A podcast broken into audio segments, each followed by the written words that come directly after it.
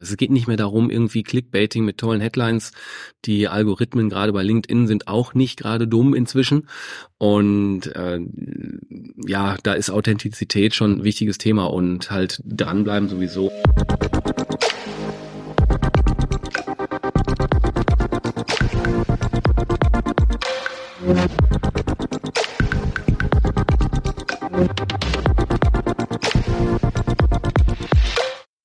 Wenn du denkst, dass du die Stimme, die du eben gehört hast, kennst, dann liegst du wahrscheinlich richtig, denn das ist Tim Klötzing.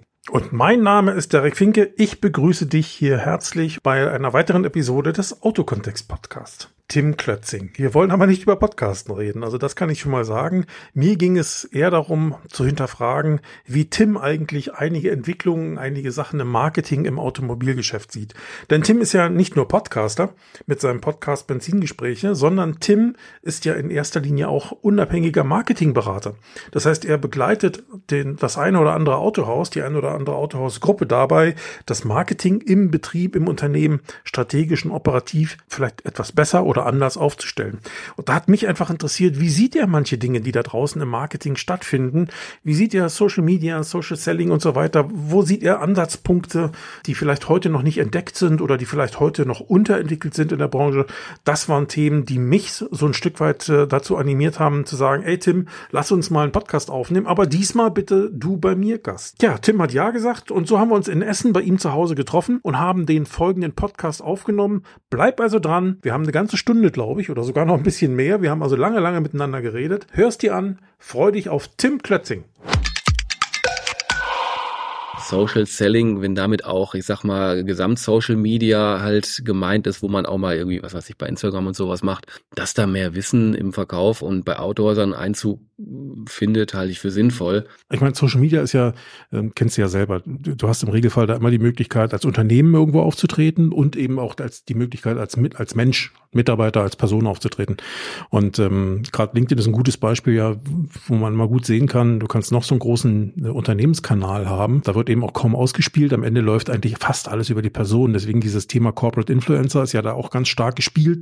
Finde ich auch gut. Im Autohandel könnte das auch ein Thema sein. Aber das zweite ist ja dann eben auch Social Selling am Ende. Also nicht nur zu sagen, wir zeigen, wer wir sind, sondern wir, wir wollen eben am Ende eben auch in irgendeiner Form aktiv verkaufen. Jetzt ist natürlich die spannende Frage, sind Social Media wirklich ein Tool, über das man aktiv verkauft? Oder geht es tatsächlich eher darum, dieses Influencing zu machen, dieses, dieses äh, Reichweite, diese Sichtbarkeit hinzubekommen?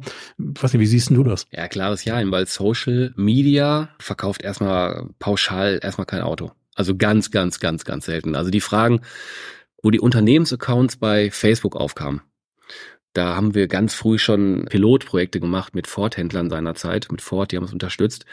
Und dann haben wir es begleitet, gemacht und getan. Und Ende vom Lied war, dass die Geschäftsführung dann so einmal, all zwei Monate, so, wir haben jetzt irgendwie 1000 Euro hier investiert. Wie viele Autos haben wir denn verkauft? Ja, keins. Ja, ist ja doof. Aufhören. Nee, nee, macht, macht jetzt einen Verkäufer. Oder einen Praktikant, noch besser. Mhm. Und äh, da kannst du dir vorstellen, was passiert ist. Gar nichts, Ding ist eingeschlafen und weg. LinkedIn in dem Kontext. Unternehmensaccounts machen Sinn.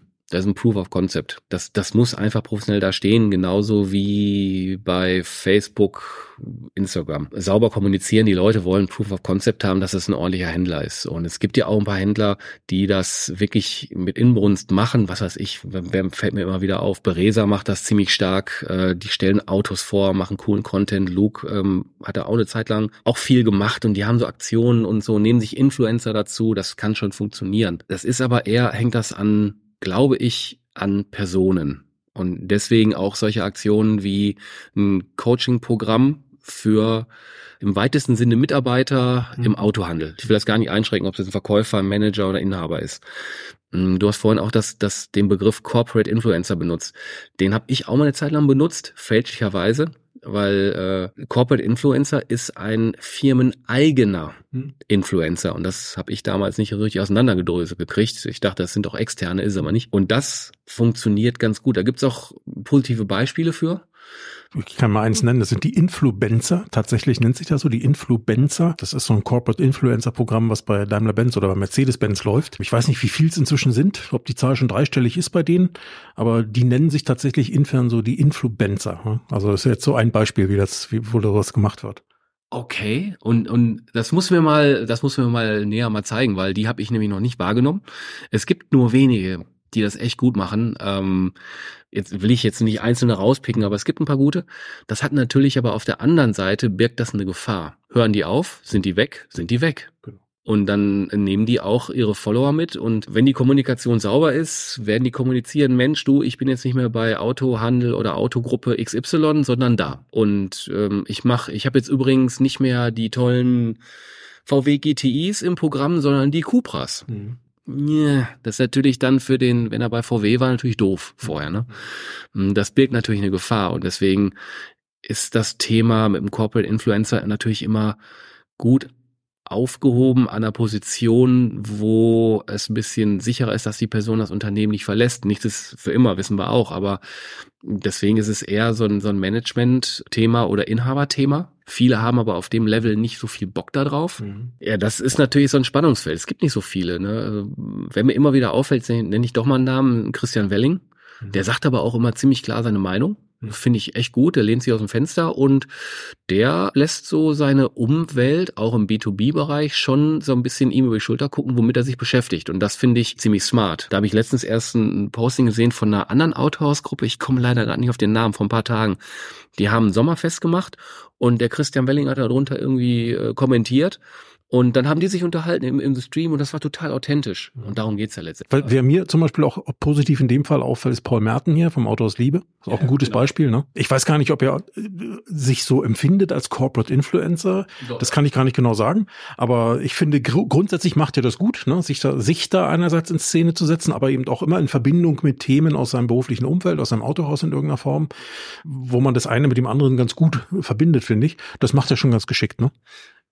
Auf jeden Fall. Und der ging mir auch vorhin durch den Kopf äh, dabei. Du wolltest es nicht sagen. Ne? Ich wollte, ich wollte jetzt keine, keine einzelnen rauspicken, aber ein Thomas Schelske zum Beispiel, ja, den du auch, auch gut kennst, fantastisch. Ja. Und äh, die fallen halt auch auf, weil es authentisch ist. Mhm. Und das ist die Währung. Es geht nicht mehr darum, irgendwie Clickbaiting mit tollen Headlines. Die Algorithmen gerade bei LinkedIn sind auch nicht gerade dumm inzwischen. Und äh, ja, da ist Authentizität schon ein wichtiges Thema und halt dranbleiben sowieso. Und der Paul wird sich schon ein Stück weit, wenn er das hört, auch äh, zustimmen, dass er sich schon so ein bisschen so empfindet, weil mhm. ich weiß auch, dass er da auch äh, Zeit investiert hat, dahin zu kommen, wo er jetzt ist. Mhm. Ja klar, von allein kommt nix, ne? Oder wie heißt es, von nix kommt nix, ne? Ich hatte mal früher einen, so einen Händlerverbandspräsidenten, als ich noch viel für den Volkswagen und Audi Händlerverband gemacht habe.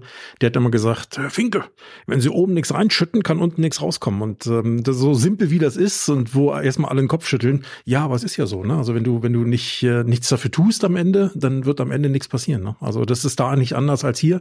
Und wer immer der Meinung ist, äh, so Leute bei, bei, egal in welchem sozialen Medium oder online, die jetzt Sichtbarkeit haben, die haben die irgendwie im Lotto gewonnen und das ist ja gemein, warum haben die Sichtbarkeit und ich nicht?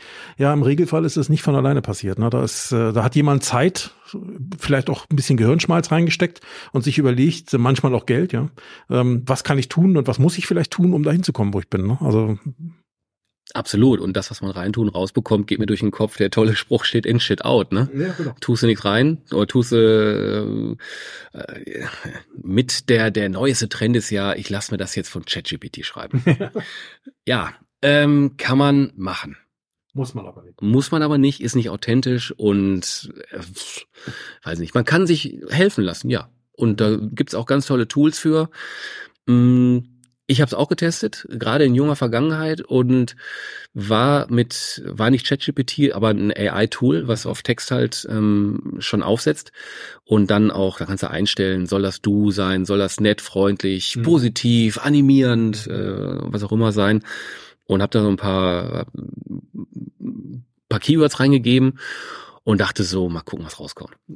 Und ich war echt überrascht, was da rauskommt, weil ich hatte meine Gedanken eh, ich schreibe sonst alles selber nur da waren so zwei, drei Punkte bei, die habe ich nicht am Radar gehabt und dachte so, ah, das ist eine gute Ergänzung. Hm. Und habe das dann einfließen lassen. Vielleicht habe ich auch einen Blog da reinkopiert, aber sag mal, aus der künstlichen Intelligenz sind nachher in das echte Posting, wenn überhaupt 30 Prozent und das nicht am Stück eingeflossen. Also gute Unterstützung. Und ich weiß auch, dass es wirklich viele ähm, Dienstleister gibt, die, ich sag mal, gerade im Social, Social Selling unterstützen, mhm. die auch Content schreiben, machen und tun. Mhm.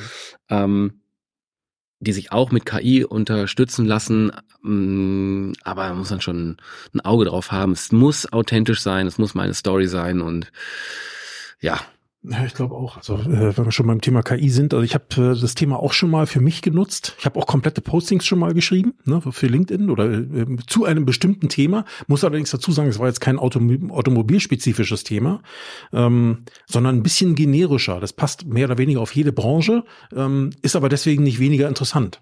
Und, ähm, und ich sag mal, da war die KI echt gut, konnte mir da echt gute Beiträge liefern und äh, Beispiele liefern und auch Muster liefern, wenn man so möchte, wie Templates, wie Vorlagen, die ich noch ein bisschen angepasst habe, aber im Grunde konnte ich vieles übernehmen. Ähm, das fand ich schon okay. Aber ich schreibe ja auch hier und da mal einen Fachartikel.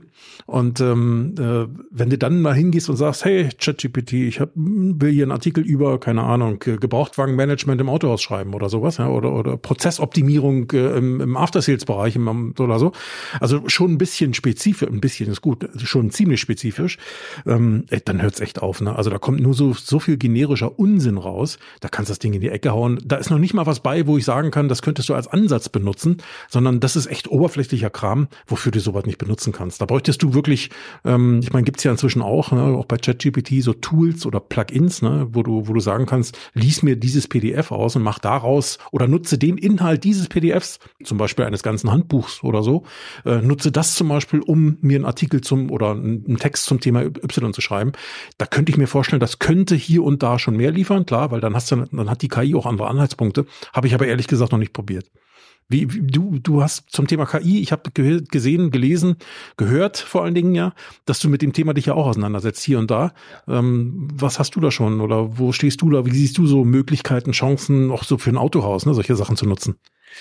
Ja, ich habe, glaube ich, Ende letzten Jahres schon angefangen, ich, ich komme ja aus dem Marketing mhm. und ich habe ja handwerklich angefangen. Ich bin ja quasi, also mein gelernter Beruf ist ja Repro-Hersteller, Fachrichtung Repro-Technik. Das ist der direkte Nachfolger. Aber, das musst du jetzt aber erklären. Ja, ist der direkte Nachfolger um ein Jahr. Damals war ich froh, dass ich das Jahr also nicht, nicht ein Jahr früher war, weil dann wäre ich nämlich Schriftsetzer geworden, ein historischer Beruf. Heute würde ich alles drum geben, irgendwo so einen Zettel zu haben. Schriftsetzer ist leider nicht so. Und das ist aber mein Beruf dann wiederum der, Vor, also der Vorgänger vom Mediengestalter. Mhm. Sprich, ich habe einen handwerklichen grafischen Beruf gelernt. Und deswegen bin ich sowieso sehr visuell veranlagt und deswegen war, wo die ersten Sachen mit Midjourney und mhm. Leonardo AI und so aufkamen, das konnte ich mir nicht vorstellen, weil ich weiß, was Photoshoppen bedeutet. Und ich habe auch mal Airbrushen per Hand gelernt.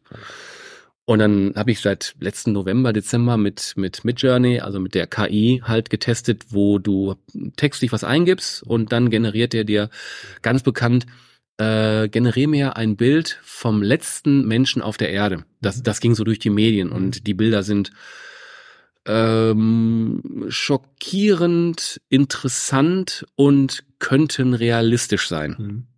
Und das war Wahnsinn. Also das, was da geht, ist äh, Wahnsinn. Dieses halbe Jahr ist ja nochmal, hat sich ja alles nochmal gesteigert.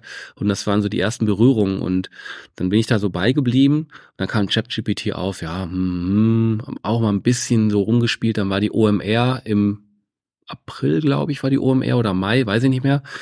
Und da ist der Deckel also definitiv vom Topf geflogen. Für mich in der in der Wahrnehmung des Ausmaßes, was das bedeutet. Mhm. Und die gesellschaftlichen Sachen lassen wir jetzt mal aus, sondern die technologischen Auswirkungen. Und äh, da war klar, seitdem mache ich, verbringe ich fast jeden Tag mit einer Stunde irgendwie KI-Tools, wo ich einfach gucke, was, was geht denn da, was kann man machen. Man kann sich sehr viel anlernen, weil das, was du, das Beispiel, was du vorhin gesagt hast, wenn man einfach da KI oder ChatGPT sagt, hm, generiere mir mal einen Spezialfachartikel zum Thema neue GVO. Mhm. Keine Ahnung. Mhm. Das Ergebnis wird interessant. Ist äh, weitläufig interessant. Wenn du dir ChatGPT erstmal sagst, pass mal auf, es geht um die und die Branche, an dem und dem Standort, Deutschland, Europa, keine Ahnung, und äh, bring dich erstmal ins Thema also wirklich den Kontext und dann gibst du ihr eine Aufgabe und dann sagst du ihr, wie die Aufgabe bitte gelöst werden soll. Dann kommen andere interessante Ergebnisse und dann kannst du auch immer granularer werden und dann schafft es auch ChatGPT gute Ergebnisse zu machen. Plus ähm, GPT 4.0 plus die Beta, dass es live die Daten ausliest und nicht von September 2021 dann sind die Ergebnisse natürlich auch live und real. Ich selber nutze das Tool für meine Arbeit fast nicht, weil ich kein Case dafür so habe. Mhm. Ich weiß aber, was ich eingeben müsste, um Dinge zu erfahren. Und das ist immer halt die, der Punkt dabei. Und das, was auch alle sagen, mh, mm, KI wird ganz viele Menschen überflüssig machen. Sagen wir mal so. Es werden Jobs wegfallen, ja. Mm, die Menschen, die damit aber umgehen können und die Kreativität haben, damit umzugehen und damit Ergebnisse zu erzielen, das ist höchst spannend, weil der Rest ist Unterstützung. Mhm.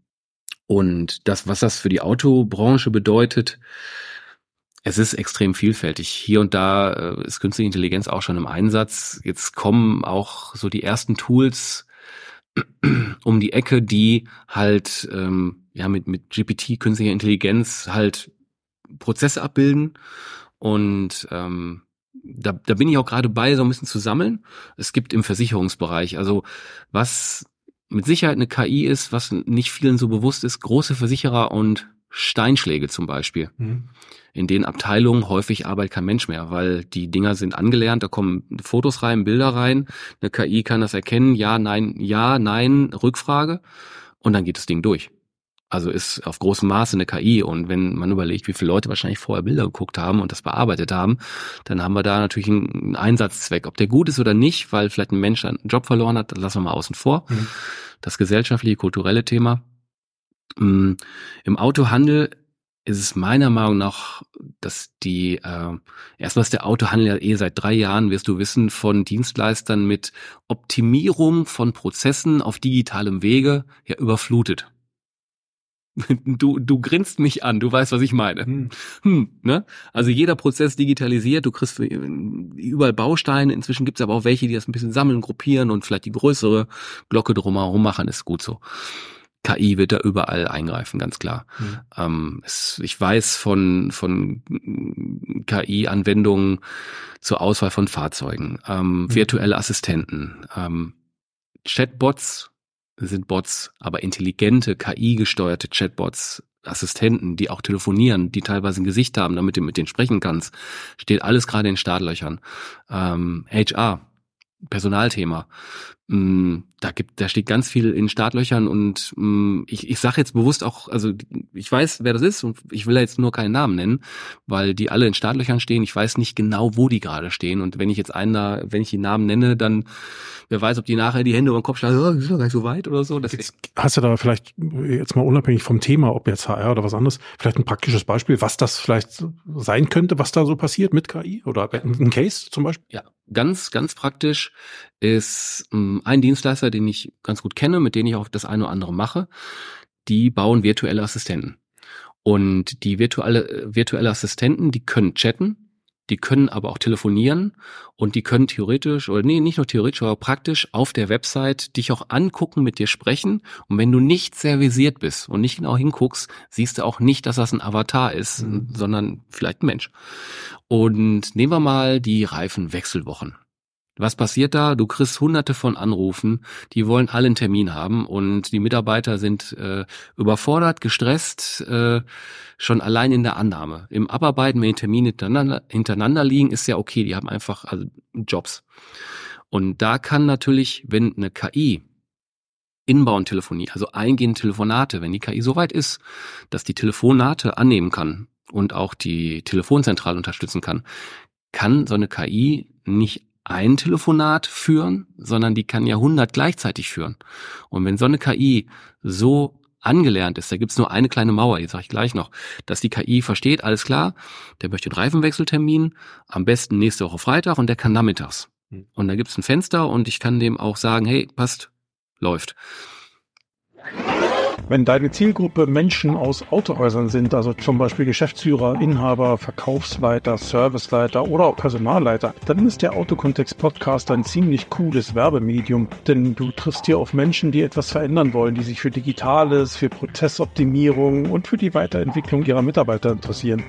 Und wenn du diese Menschen erreichen möchtest, zum Beispiel weil du ein spannendes Produkt hast oder eine interessante Dienstleistung bekannt machen möchtest, dann kannst du hier im Autokontext Podcast Werbung machen. Ich biete dir dafür ein Interview an, mit dem du dich und dein Angebot vorstellen kannst. Zusätzlich produzieren wir einen individuellen Werbespot, der dann in drei weiteren Episoden für dich ausgestrahlt wird. So erreichst du deine Zielgruppen punktgenau und ohne Gießkanneneffekt, was ja wichtig ist. Das Ganze dann einfach über mehrere Episoden. Insgesamt ja vier Episoden. Und das alles im Vergleich zu manch anderen Medien jedenfalls zu einem sehr günstigen Preis. Wenn du darüber mehr wissen willst, dann melde dich einfach bei mir. Das geht per E-Mail unter hallo at finkefinke.de, also nochmal hallo at finkefinke.de oder auch per LinkedIn über eine Seitennachricht. Ich würde mich jedenfalls freuen, mit dir ein cooles Projekt zu initiieren.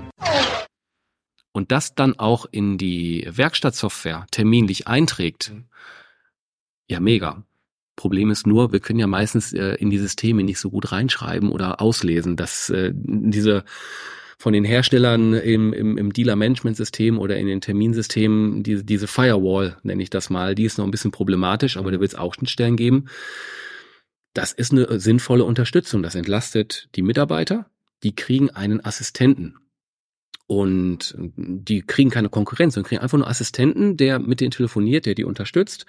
Und wenn das auch nur so weit geht, dass hinten raus eine Mail kommt zu dem Werkstattleiter und der weiß, alles klar, nächsten Freitag braucht jemand zwischen 14 und 18 Uhr einen Termin, der sagt, alles klar, 15 Uhr, der drückt einfach nur Ja und dann geht KI-technisch die E-Mail wieder raus, der Termin ist vereinbart.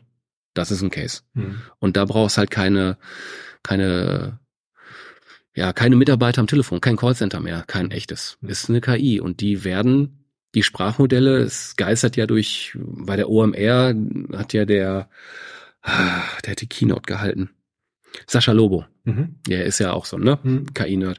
Der ist mit auch in mehreren Shows, der hat halt äh, ein Tool auf dem Handy, da spricht er rein und dann dauert das drei Sekunden, dann drückt er Play und Olaf Scholz sagt denselben Satz. Mhm. Und zwar so, dass es jetzt schon sehr nah dran ist. Sehr nah dran ist. Und wenn das so halbwegs organisch überall drin ist, weißt du doch gar nicht, wer ich da anruft oder, oder wer dir da antwortet. ja.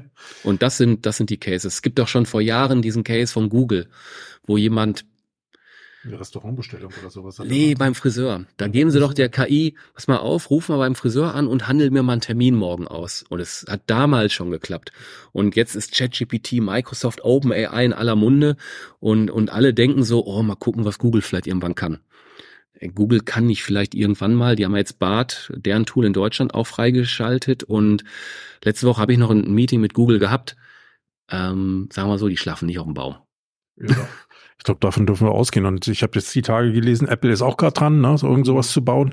Also ich glaube, da, da kommt noch viel rein. Und ich, ich finde das ja, ja, ist so eine Mischung aus erschreckend und, und begeisternd, ja? jetzt mal so, so sozusagen.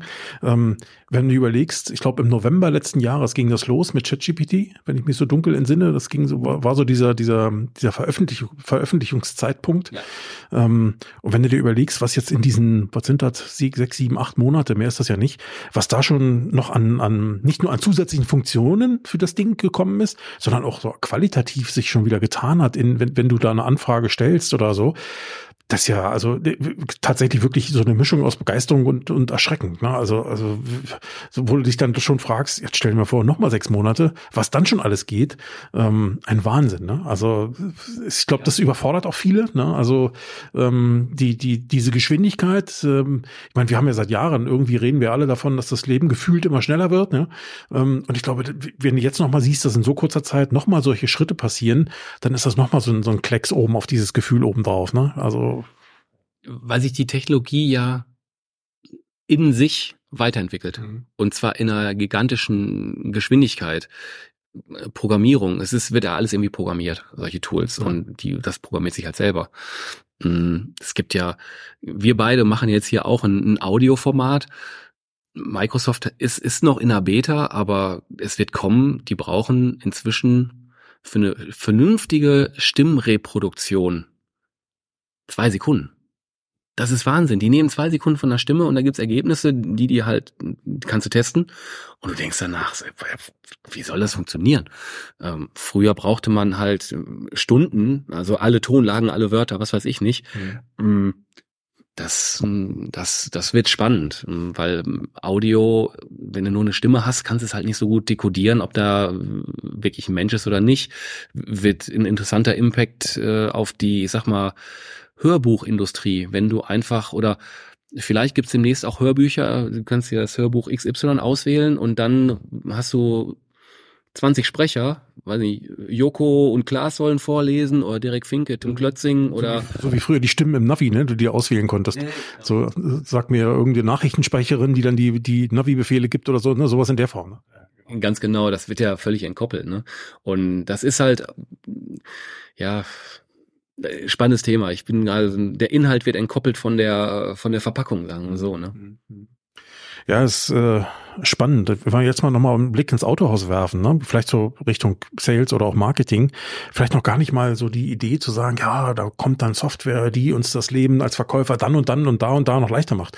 Wenn man jetzt mal ins Hier und Jetzt schaut und einfach mal schaut, was gibt's so, zum Beispiel OpenAI mit ChatGPT, ne? Also ähm, was ja ein reiner Texteditor in dem Sinne ist oder ein textbasiertes Tool ist. Ähm, wo könnte man da vielleicht Cases finden für den Mitarbeiter im Autohaus, im Marketing oder im Verkauf zum Beispiel, sich mit so einem Tool das Leben vielleicht hier und da einfacher zu machen. Ich denke mal, da, da muss man ja nicht gleich Wissenschaft äh, äh, irgendwo erfinden.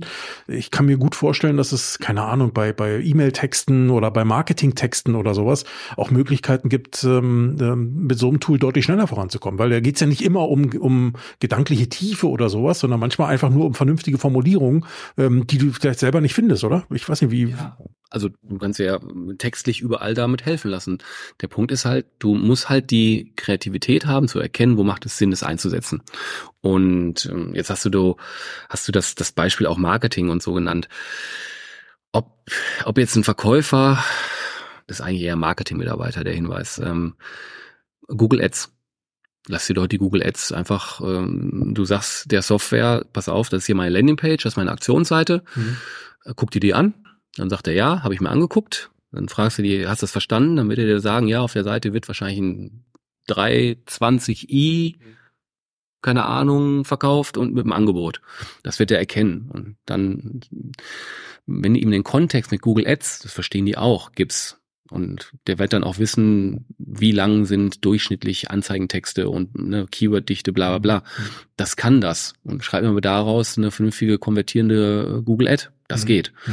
Da kann man sich halt unter die, äh, durch die Arme greifen lassen. Und natürlich, ähm, wenn man, wenn man wirklich nicht versiert ist, manch einer hat halt tolle Ideen und kann nicht texten. Mhm. Gibt's genauso gut, wie ich nicht gut zeichnen kann. Mm, und du, du halt so deine Gedanken hast, dann baust du halt, nimmst du ein AI-Text-Tool, gibst ihm die, die Stichworte und sagst, pass auf, das ist für ein Facebook-Posting, das soll eine gewisse Länge haben und äh, Kontext XY, schreib mir doch mal einen netten Text. Und ja. dann schreibt er einen netten Text und dann sagst du entweder in deiner Welt, jo, passt, oder machst noch mal ein paar Worte anders und, und lässt dir damit helfen. Also ja, klar, kannst auch E-Mails dich unterstützen lassen. Ich, ich kann da nicht so einen richtigen Rat geben, weil da bin ich so, wenn ich überlege, was ich in die KI äh, als Aufgabe reingebe, habe ich die E-Mail schon geschrieben. Mhm. Deswegen bin ich da, bin ich da ein bisschen blockiert. Also ich würde mir niemals eine E-Mail schreiben lassen. Mhm. Aber ist vielleicht doch eine Frage, was für eine, ne? Also wenn du jetzt zum Beispiel sagst, du brauchst nur Bestätigungstexte für irgendwas haben, die du immer wiederkehrend verwendest. Ähm, ich meine, die musst du ja nicht jedes Mal neu erfinden. Jetzt könnte man hingehen, ja, die kann ich auch so schreiben, ja, alles richtig. Ähm, aber unter Umständen kann ich so einer KI sagen, pass mal auf, das und das ist die Herausforderung. Ich brauche dafür jetzt mal fünf verschiedene Texte. Äh, der eine vielleicht ein bisschen im seriösen Stil, der andere im Du-Stil, der nächste im verbindlicheren Stil, der nächste im lustigen oder humorvollen Stil. So, und dann, dann habe ich davon eben äh, Variablen oder verschiedene Varianten am Ende. Äh, ähm, bei denen ich selber wahrscheinlich äh, eine Stunde oder zwei Stunden länger gesessen hätte, ich es äh, rausbekommen hätte. Also ich glaube, da, da, da sehe ich so eher vielleicht eine Möglichkeit, ähm, einfach nur zeitsparender unterwegs zu sein. Ne? Ja fast jeder arbeitet mit Office-Programmen. Ja. Ob das jetzt äh, Microsoft Office ist oder vielleicht, äh, wie heißt das, Google, das Google Studio oder was auch immer, ich kenne das jetzt nicht so gut.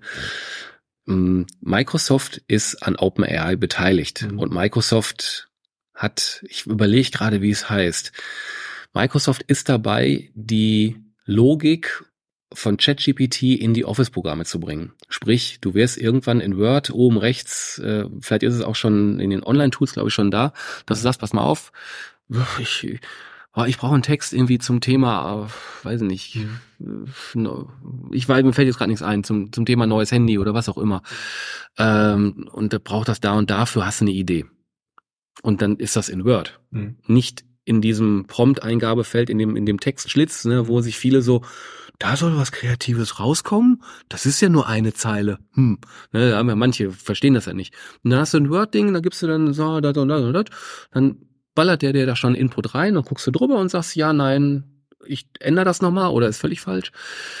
Und dann lernt das auch noch dabei, dich kennen, deine Ausdrucksweise und, und welche Wörter du benutzt selber und das wird ähm, überall Einzug halten und das wird dich unterstützen. Von daher ist es gar nicht mal so die Frage, ob so der Autohausprozess für einen Verkäufer oder ein, jemand im, im, im After Sales ist, sondern die Arbeit an sich wird mhm. unterstützt durch künstliche Intelligenz und das wird irgendwann so fließend in dem Programm drin sein, dass man das möglicherweise fängst du gar nicht in Word normal anzuschreiben, sondern fängst in dem, in dem Assistenten anzuschreiben und guckst dann, was er ausspuckt und du hast nicht auf die Rechtschreibung geachtet, du hast nicht auf das, auf das, auf die Ansprache geachtet und dann kommt was raus und dann, das wird nicht lange dauern. Also da sind die schon bei und es gibt, es hat auch einen Namen, ich komme nur gar nicht drauf mhm. bei, bei Microsoft. Mhm. Ich, Copilot.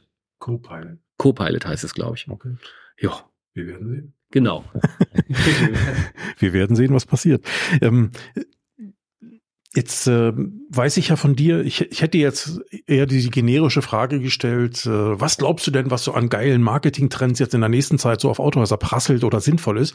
Ähm, aber ich lasse das mal, weil ähm, es gibt mindestens ein Thema, von dem ich weiß, dass wir beide ähm, äh, in der Richtung äh, sehr pro unterwegs sind, sagen wir es mal so, äh, und auch, auch sicherlich aus vergleichbaren, vielleicht sogar identischen guten Gründen. Aber ich will ja, dass du es erzählst. Ähm, äh, wir kommen in die Zeit von Agenturmodellen aufstellen ähm, und alle Welt redet davon, wie kann ich mich da aufstellen. Ähm, klar geht's jetzt immer noch darum, irgendwie Kunden mit einem Fahrzeug zu versorgen in irgendeiner Art und Weise, aber die Bedingungen ringsherum ändern sich ein Stück weit. Und die Frage ist ja einfach, was, was heißt das für so einen Händler, gerade im Neuwagenbereich, Gebrauchswagen ist nochmal was anderes, aber im Neuwagenbereich, ähm, um sich von anderen in irgendeiner Form ja zu unterscheiden. Und da kamen ja so lustige Themen wie, jetzt bist du dran, die Händlermarke die Händlermarke, Eigenmarke, die Eigenmarke, die Eigenmarke. und Eigenmarke. Äh, das das böse Wort Austauschbarkeit. Oh ja. Das ähm, ja ist fast ein Herzensthema inzwischen bei mir, weil ich mache jetzt seit boah, seit locker 15 Jahren, fast 20 Jahren Marketing im Kontext Autohandel und die letzten 15 Jahre wirklich konsequent, fast nichts anderes. Und wenn du Marketer bist und mit Kunden sprichst, hast du das Thema eigentlich immer, immer dabei. Ne? Du, wir haben auch immer gesagt, wenn wir irgendwo uns vorgestellt haben, haben wir immer gesagt, wir arbeiten für dich, den Händler, nicht für die Marke. Wir haben ein Spannungsfeld, ein Dreieck. Hersteller, Handel, Agentur. Wir arbeiten aber für dich in dem Spannungsfeld, weil wir wissen, du möchtest gerne deine WKZs ziehen. Ja, wissen wir und aber bitte vergiss deine eigene Marke nicht. Mhm. Und super oft war es dann halt so, hast eine, eine coole Aktion, kostet 1000 Euro, keine Ahnung. Dann gibt's zufällig in der nächsten Woche ein WKZ auf irgendein Mittelklasse-Auto und dann gibt's ein Sonder-WKZ über, was weiß ich nicht, äh, diesmal nicht 60 Prozent, über 80 Prozent. Derek, was wird gemacht? Ja, die 80 Prozent Aktion. Ganz genau. Was steht oben drüber? Der Hersteller. Hm. Und im Abbinder, bei dieser Aktion dürfen wir, äh, machen wir aber einen Textabbinder, ne? Kein Logo vom Auto aus. Ja, haben sich viele, äh, das machen manche Hersteller ja auch fantastisch, ne? Dann sagen die noch, ja, machen wir abhängig von den Sales, dann kriegst du Prozente, Kickback und WKZ. Aber wir machen es am besten so, weil von Online-Marketing hast du eh nicht so viel. Du hast jetzt, weiß ich nicht, 50.000 Euro WKZ, aber da halten wir mal sicherheitshalber die Hälfte mal von ein und, und machen damit äh, die Google Ads für dich. Ja, geschickt gemacht, würde ich sagen. Und auch gar nicht verwerflich, weil wenn du es so durchdrücken kannst und mit dem theoretischen Geld, was du ausschüttest, kannst du das wieder behalten und deine eigene Marke stärken auf dem Rücken vom anderen, kannst du nichts gegen sagen. Ne? Kann man jetzt zerreißen, aber das Spiel hat ja funktioniert, von daher. Also wäre ich Hersteller, würde ich ja wahrscheinlich genauso machen, ne? Also. Ja, ganz genau. Gibt es immer ganz viele schlaue Gedanken. Mm, aber ich komme aus dem Handelsmarketing. Ähm, und das ist halt Endkunden näher und Autohäuser früher waren ein Local Hero. Das hat gestern noch jemand gestern den Podcast aufgenommen, der sagte, in, in, in ländlichen Gegenden war ja der Autohausinhaber die Nummer zwei hinterm Bürgermeister. du lachst, das ist so. Ähm, weil die haben äh, den kannte jeder. Wenn jemand, wenn irgendjemand ein Problem mit der Mobilität hatte, ne, weil ja meistens Autos waren, ländliche Gegenden, ne, war ja immer hier der, der äh, Müllermeier Langenfeld, der Händler war, ey, immer Heinz, Gier, Auto, ne, kannst mal fertig machen, ne, war ja immer Helfer und auch wenn der Geld kostet, egal. Dann hat er den Fußballverein, den Tennisverein gesponsert, war ja Nummer eins. Hm. Ja, mh, hm, guckt man sich heute Attikas an Autohäusern an, was klebt da? Nur ein Logo vom Hersteller und nicht mehr der Name. Und es gibt auch Hersteller, die ja neue Showroom-Konzepte so konzipiert haben, dass wenn du reinkommst, die Marke erlebst, aber gar nicht in erster Linie den persönlichen Kontakt mit den Mitarbeitern siehst. Und da kann man sich ja jetzt überlegen, so, boah, ist das geiles Design oder hat das einen anderen Grund? Hm. Es hat durchaus auch einen anderen Grund. Die nicht mehr direkte persönliche Bindung an die Menschen im Autohaus. Hm. Und das ist, äh, das ist nicht schön. Das ist nicht schön, weil es werden Emotionen, es wird Mobilität verkauft und das ist ein People-Business nach wie vor. Häufig. Ja, Internet, klar, das trotzdem in allen Umfragen auch von der IFA und Co. Die Zahl der Leute, die sich online Auto kaufen, die wollen alle mindestens einmal noch mit jemandem sprechen. Und da sieht man doch, das ist so wichtig. Und deswegen ist die Eigenmarke jetzt mit dem Agenturvertrieb und dem Agenturmodell, was ja schon angeregt, das, das schlägt, das möchte ja noch weniger Bindung mit dem lokalen Händler haben. Und die Händler haben eine Riesenchance. Genau jetzt, spätestens jetzt. Viele werden auch wach. Das wirst du auch gemerkt haben, dass mehr so, ah, mh, hm, hm, eigene Marke wichtiger und so, was machen wir denn jetzt? Eminent wichtig ist, weil es wird Geschäft weggehen. Und da passieren ja verschiedene Dinge. Ne? Da wird ein Showroom auf einmal leer, weil nur noch zwei, drei Autos da stehen, die angemietet sind. Was machst du mit dem Rest des Showrooms? Hm, da hast du ganz tolle Möglichkeiten. Du kannst Begegnungsstätten entwickeln, kulturelle. Wir haben gerade erst auf LinkedIn drüber geschrieben. Ähm, äh, das sind so Themen. Und Kundenbindung. Noch würde, ich würde Stand aktuell jetzt sagen, dass die Autohändler auch wenn viele Daten beim Hersteller sind, immer noch so ein bisschen die Kundenbindung in der Hoheit haben, die persönliche Bindung. Und es passiert ja noch ein, ein, anderer Shift neben dem Agenturvertrieb. Die Mobilität, die Antriebskonzepte ändern sich. E-Autos werden so deutlich weniger im Service sein. Auch so, eine, so ein Damoklesschwert. Aber alle Verbrenner, die da außen rumfahren, die brauchen ja Betreuung. Und zwar noch sehr lange. Wenn ich es jetzt schaffe, vor der Austauschbarkeit da zu sein, und immer noch der Müller-Meyer-Langenfeld zu sein und zu sagen, ich bin für dich da. Selbst wenn du mit deinem Navigationssystem nicht klarkommst, ruf mich einfach an dann bin ich halt Ansprechpartner und kann halt Kundenbindung machen. Und deswegen bin ich so ein, merkt man vielleicht auch in dem, in dem Vortrag, in dem kleinen hier, dass ich dafür echt brenne. Also es braucht Mobilitätspartner mit Profil. Oh, ist das schön. Hast du jetzt natürlich so richtig, also geiler hätte ich es ja nicht sagen können, ne? Jetzt bin ich natürlich wieder ein bisschen neidisch, ne? Aber, aber, du, du, hast dasselbe Thema dabei. Ja, ja, ja. Du, ja, ja, du, du kannst das also ich äh, kann das alles unterschreiben, da gibt's gar keine Diskussion, äh, bin da auch völlig bei dir. Die spannende Frage ist ja, wenn, wenn man so von dem Thema Eigenmarke, Händlermarke, Handelsmarke, wie auch immer man es nennen möchte, ne, ähm, so spricht, dann äh, zuckt der ein oder andere und stellt sich gleich vor, oh Gott, jetzt muss ich hier wahrscheinlich, äh, keine Ahnung, welche teuren Agenturen und tralala und Hühner.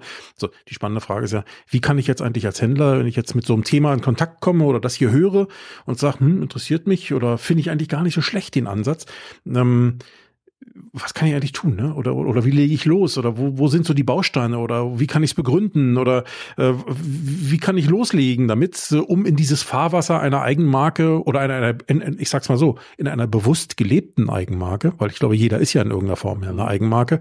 Äh, da kann man sicherlich drüber streiten, wie weit man den Markenbegriff ausdehnt, ne? Aber im Grundsatz irgendwie so eine Art Marke ist ja jeder irgendwie. Vielleicht mal besser und mal schlechter und mal positiver und mal negativer. Aber die Frage ist ja, wie kann ich jetzt in dieses, wie kann ich das bewusst positiv nach vorn bringen. Ne? Wo lege ich los? Gibt es da einen Ausgangspunkt oder ähm, welche Art von Gedanken muss ich mir vielleicht zuerst machen? Weil einfach zu sagen, ja, jetzt haben wir da hinten so eine Fläche frei, jetzt machen wir mal so ein Begegnungsding. Ähm, damit ist ja allein zumindest noch nicht getan, sondern da muss ja irgendwie auch ein bisschen Gehirnschmalz hinterstecken, oder? Mhm. Das war ja auch in dem Posting, was ich gemacht habe, mhm. genau das war ja auch ein Feedback. Mhm. Na, die, einer schrieb, ja, die Händler haben ja genug gerade zu tun und als äh, äh, sich darum zu kümmern, ob die im Showroom noch irgendwie einen Friseur oder was weiß ich nicht unterbringen. Mhm. Ja, ganz legitim. Und da ist immer die Frage, wo steht wer? Mhm. Da ein allgemeingültiges Rezept jetzt auszupacken, ist nicht ganz ohne. Mhm. Ich bin geneigt zu sagen, man muss wirklich mal bewusst in den Spiegel gucken. Und damit meine ich jetzt äh, nicht morgens beim Rasieren oder beim Haare schön machen, sondern unternehmerisch. Wo steht denn mein Unternehmen? Wie werde ich wahrgenommen? Ähm, Habe ich selber das Gefühl, hat mein Team das Gefühl, dass wir eine Marke sind? Weil das natürlich im Sales einzahlt. Bei Mitarbeitern denke ich gerade auch ans Recruitment, HR. Mhm. Hast eine starke, gute Eigenmarke, hast du weniger Probleme. Ganz, ganz äh, kurze Geschichte. Und wenn man nicht weiß, wo man steht, kann man sich, kannst du in jede Richtung laufen, du kommst nicht an. Mhm. Und das ist aber ein höchst individueller Prozess. Ich habe das schon ein paar Mal begleitet und es war wirklich erstmal, äh, wo stehen wir eigentlich? Und haben wir das Gefühl, ähm, so wahrgenommen zu werden, wie wir das glauben. Eigenwahrnehmung und Fremdwahrnehmung. Jetzt kann es natürlich hergehen, äh, ein Händler hat in der Tat wirklich mal, das war äh, in einem Vorort von einem Ballungsgebiet, der hat wirklich eine Umfrage. Er hat wirklich eine, eine Agentur beauftragt und die sind irgendwie einen Samstag mit ein paar Leuten oder mehrere Samstage durch die Innenstadt gelaufen und haben nach dem Autohaus gefragt und eine empirische, was auch immer das bedeutet, Umfrage gemacht. Ja, kann man so machen. Das ist natürlich echt umfangreich, aber mm, eigentlich gar nicht so ganz so verkehrt. Aber das ist in der also richtig praxisnah, wirst du sagen, kennst du wahrscheinlich auch nicht viele, die so da rangegangen sind. Ne? Also schüttel mal beide den Kopf. Mhm ich glaube aber, dass ein, ein externer Blick, und das sage ich jetzt ganz bewusst, da Sinn macht, weil ein externer Blick anders draufschaut. Selbst wenn es große Gruppen sind mit einer eigenen Marketingabteilung, können von mir aus auch 20 Leute drin arbeiten, ist mir egal. Die sind alle im Thema. Und externer Blick gibt nochmal andere Impulse, stellt andere Fragen. Thema Positionierung, darauf kommen wir ja. Und da kann man jemand, der so viel Expertise und so viel Erfahrung hat wie du, du wirst Fragen stellen, die möglicherweise so nicht direkt intern gekommen werden, wären, mit einer anderen Intention, mit einer anderen äh, ähm, Bewertung und Sichtung der Dinge, dass du daraus eine Antwort generierst, um das wieder zu spiegeln. Das ist der Spiegel. Mm, das ist ein, ein echt wichtiger Prozess und ich glaube, ich glaube, ist wirklich nur meine persönliche Meinung, das funktioniert vom Innen heraus fast nicht. Ich bin da sehr vorsichtig, ist aber meine Meinung. Ähm, wer das intern so gelöst hat, äh, sag mal Bescheid, ohne wirklich einen externen. Ich glaube es ist selten. Ich glaube, da ist externes Know-how gut. Ähm, ob das, da gibt es Agenturen für, es gibt freie Berater dafür. Ähm, ich habe ja, ich habe ja keine Agentur mehr. Mm, und meine Erfahrung ist, dass viele Händler und Handelsgruppen irgendwie ähm, irgendwie einen Respekt haben vor Agenturen. Es, äh, gerade wenn es um Beratung geht. Mm, das haben wir früher viel weniger gemacht und das ist eine komische Erfahrung für mich persönlich, weil Agenturen können auch gut beraten. Agenturen haben Know-how, wie man Positionierung gestaltet und dann auch beraten, wo stehst du jetzt, wo ist, wo geht der Weg hin, wo ist denn das Zielbild, wo wollen wir denn hin? Das geht mit Agenturen, ja. Das muss nicht schlecht sein. Mhm. Berater, ich glaube, in der deutschen Landschaft, in dem Bereich gibt es einige gute Berater, die können das gut.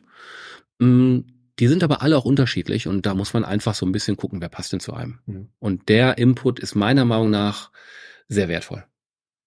Also ich im Grund bin ich wieder völlig bei dir ähm, grundsätzlich und ich glaube auch, dass die, dass die, ähm, das war ganz gut. Du hast am Anfang gesagt, hm, ich weiß nicht, ob ich da so einen generellen Ratschlag geben kann, weil es kommt ja darauf an, wo jeder steht. Und ich glaube, das ist ja schon mal eine ganz wichtige Aussage. Ähm, und das ist ja auch das, ich sag mal, ein Punkt, warum es zum Beispiel Berater gibt. Warum gibt es überhaupt Berater? Ähm, ja, weil, und warum können die Berater im Regelfall nie so, so pauschal sagen, ja, so macht man das? Ja?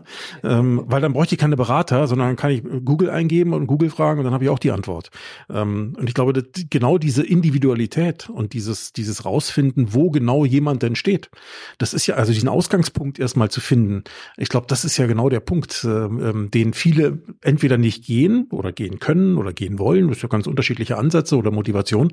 Ähm, ich glaube, das ist ja der wichtige Ausgangspunkt. Du hast eben auch gesagt, einerseits diesen Ausgangspunkt erstmal, erstmal für sich ähm, äh, festzustellen, dass ich ja diesen Ausgangspunkt finden muss. Ne, das ist das eine. Und das zweite ist ja wie, ne, da hast du ja auch gesagt, ähm, am Ende geht es ja auch darum, sich Fragen zu stellen. Und auf Deutsch gesagt, wer bin ich eigentlich und was will ich eigentlich und was sind eigentlich unsere Ziele? Ähm, und wie glauben wir eigentlich gesehen zu werden? Oder du hast auch so schön gesagt, ähm, äh, glauben wir so gesehen zu werden ähm, oder glauben wir, dass der Markt uns so sieht, wie wir gesehen werden wollen? Setzt aber voraus, dass ich weiß, ähm, was ich will. Hä? Also dass ich irgendwo Ziele kenne oder einen Punkt habe, also Reflexion am Ende, ne? also dass ich so ein Stück weit reflektiert bin. Und ich glaube, da gebe ich dir auch recht, ähm, es komplett intern zu machen, ist schon herausfordernd. Oder du musst wirklich ähm, mindestens eine Person haben, die so reflektiert ist im Unternehmen, äh, also eine gewisse Unabhängigkeit hat im Unternehmen, ähm, die auch auf Deutsch gesagt schmerzliche Wahrheiten aussprechen kann. Denn da, da, ne, da muss man drüber, also es kann nicht sein, dass man sagt, naja, aber ähm, es darf alles rauskommen, nur das nicht. Also das ist, glaube ich, der falsche Ansatz. Ne? Wenn du, wenn du jemand intern nimmst, der das auch richtig gut macht mhm. und das Ergebnis schmeckt jemandem nicht, der möglicherweise in der Hierarchieordnung drüber steht. Was meinst du, wie schnell das kassiert wird? Ja, klar. Sofort. Und das ist, das ist eine echte Gefahr. Und ich wollte vorhin damit nicht sagen, dass es nicht gute Marketer in den Gruppen gibt. Da gibt es hervorragende Leute, da fallen mir sofort ganz viele bei ein. Es birgt aber eine Gefahr. Mhm. Jetzt hast du was Lustiges gesagt. Ähm, das ist immer individuell, ne? Und dann kommt jemand, ein Pauschalberater. Das macht man so nicht. Ich habe ja eine Coaching-Ausbildung NLP gemacht. Verallgemeinerung wie Mann. Ah, da, die triggern mich, ne? Das ist sofort eine Unwahrheit. Eine Pauschalisierung treffen ist normalerweise nie richtig. Von daher ist ja immer Vorsicht äh, zu genießen, wenn jemand mit Pauschalisierung an so einen individuellen, immer individuellen Prozess rangeht. Du kannst vielleicht ähnliche Schritte wählen, um zu einem Ergebnis zu kommen. Und das ist dann immer sehr neutral, aber du gibst halt nichts vor. Mhm. Du schaust erstmal hin, arbeitest raus und das Zielbild entwickelt sich auch dabei. Das sind aber Prozesse, die, die gehen aber auch nicht viele gerne bewusst, ne? Also das äh, sind ja nicht Prozesse, so morgens fängst du an, nachmittags hast du das Zielbild stehen und den Weg dahin skizziert, ne? Und dann kommt äh, um 18.30 Uhr dann auch noch die Social Media Kampagne dazu raus. Morgen hast du schon die ersten Ergebnisse, ne? Ja, morgen ist das erste Auto verkauft. Ja, genau. Und After Sales, ey, die können sich vor Terminen gar nicht rechnen, äh, retten, ne? Äh, das ist durchaus ein, ein Prozess, der äh, dauert und äh, das sind auch teilweise dann Wahrheiten, ne? Dann, wenn da gibt es vielleicht auch im Unternehmen Menschen, die an, an Themen festhalten, die vielleicht nicht mehr zeitgemäß sind. Hm. hm. Wir haben früher, ganz, ganz lange her, ähm, haben wir eine, eine Einkaufsgenossenschaft ähm, begleitet, mhm. äh, bis, bis, bis, bis eigentlich heute. Mhm. Und da waren ganz viele, die kamen aus einer Flut von gekündigten, aus der ersten BMW-Händlernetzbereinigung, so vor 20 Jahren oder so kamen die raus. Und die haben eine Einkaufsgenossenschaft gegründet und das war auch allen klar, Mensch, hier BMW, das war so ein starker Partner, jetzt sind wir irgendwie alleine, hm, doof. Und die haben eine neue Gemeinschaft gefunden. Dann haben die zusammen eingekauft. Dann haben die äh, damals schon Händler, Arbeitsplatz, eine Intranet, Fahrzeugbörse, bla, alles gemacht. Also wirklich toll. Wir hatten fast in allen Unternehmen die Problematik, dass dieser Zusammenschluss im Einkauf so, hey, hm, ja, ich kann Öl weiter günstig kaufen, Sinn machte. Dann haben die aber auch, die hatten die Marke nicht mehr als Partner und die hatten dann auf einmal das Problem, eine Eigenmarke zu sein. Eigentlich eine tolle Chance. Ein paar haben sie ergriffen, ja, ja gut. Und diese Genossenschaft hat dann gesagt, Mensch, Eigenmarke, komm, wir machen auch Marketing. Wir bieten euch einen Marketingbaukasten an und hin und her. Mhm. Uh, was da im Unternehmen passiert ist, sind die, die sogenannten Bewahrer die so, war ja ein Händler, Netzbereinigung BMW. Dann hast du die mal genau, da hast du mal sie hier unter den Scheitel geguckt und da war da so ein BMW-Logo tätowiert und hier am Oberarm auch. Mhm. Boah, da kannst du, da kannst du kommen mit, mit was du willst und wie viel Erfolgen, wie du willst. Die sagen, ja, nee, nee, ist kein BMW. Puh, schon ein Brett zu bohren. Und da ist natürlich, wenn du auf so einen Weg gehst, musst du die Mitarbeiter dabei haben, du musst die Mitarbeiter mitnehmen in den Prozessen, du musst viel, du kannst auch gerne ein ähm, Unternehmensleitbild entwickeln, kannst du alles machen, ist toll. Muss halt nur leben. Ne? Musst du leben. Mhm. Und ich selber habe es auch schon schmerzlich erlebt, dass mir das alles so bewusst war, aber das Ausarbeiten und die, auch die Leute mitnehmen, alles gut und schön, aber das Leben, das dann zu droppen, das ist die, jetzt die Herausforderung. Ja, jetzt wisst das ja alle, ne, steht ja da. Ja. Mitarbeiter sind Menschen, die haben alle auch eigene Interessen und äh, ob das dann so gelebt wird, da muss man echt dranbleiben. Mhm. Ja. Ja, ich glaube, das sind ganz spannende Impulse. Ne? Also auf der einen Seite sich erstmal zu überlegen, wo, wo stehe ich ne? als Unternehmen, als Unternehmer mit meinem Unternehmen. Äh, wie sehe ich das? Vielleicht ich aus meiner unternehmerischen oder meiner geschäftsführerischen Einschätzung. Ähm, natürlich, uns ist allen bewusst, dass das natürlich dann immer mit, äh, dass die Leute ja nicht äh, unabhängig sind, sondern dass sie ja alle befangen sind, ne? was ja aber auch völlig okay ist. Ähm, dann, wie sehen es vielleicht meine Mitarbeiter, wie sehen es meine Kunden? Ne? Wie sehen es aber vielleicht auch meine Lieferanten? Auch das, glaube ich, ist ein wichtiger Punkt, denn auch das sind ja Menschen, Menschen, mit denen wir regelmäßig zu tun haben, ne? auch Stakeholder in irgendeiner Form. Und ähm, wir sehen es vielleicht aber auch nicht Kunden oder Kunden, die nicht oder Menschen, die nicht Kunde geworden nicht, sind. Noch nicht Kunde. Ja, kann man noch nicht sagen, aber es gibt ja auch welche, die unter Umständen vielleicht bei uns Kunde hätten werden wollen, aber es dann aus welchen Gründen auch immer nicht geworden sind. Aber auch das wäre ja mal interessant zu wissen, äh, wo, wo, wo liegt da eigentlich so, so, so, so der Hase im Pfeffer? Und ich glaube, daraus entsteht so, so ein bisschen so ein Gesamtbild von verschiedenen Einschätzungen, ähm, was man dann auch wieder abgleichen kann mit äh, ja, seiner eigenen Auffassung, äh, wie will ich denn eigentlich gesehen werden? Und ich glaube, dieses, das hast du auch gesagt, ne, Fremdbild, Eigenbild, diese, diese, diese, dieser Abgleich von diesen, von diesen beiden Sichtweisen am Ende, äh, oder nicht beiden, von diesen verschiedenen Sichtweisen, verschiedenen Perspektiven, der bringt ja in irgendeiner Form schon mal ein Ergebnis raus, wo man sagt, okay, ähm, das passt mir eigentlich nicht. Also da, da würde ich eigentlich lieber, dass ich so und so gesehen werde. So, und spätestens an dem Punkt kann ich mir dann überlegen, okay, was muss ich tun, um da hinzukommen? Ne? Und dann kommst du langsam in die Phase, wo du sagst, sagst, okay, das war erstmal das eine war das Feststellen von, vom, vom Status quo und das andere ist ja dann irgendwo die Vorstellung, wo will ich hin und das Entwickeln von Zielen und einer Strategie, wie kann ich da hinkommen. Ne? Hm.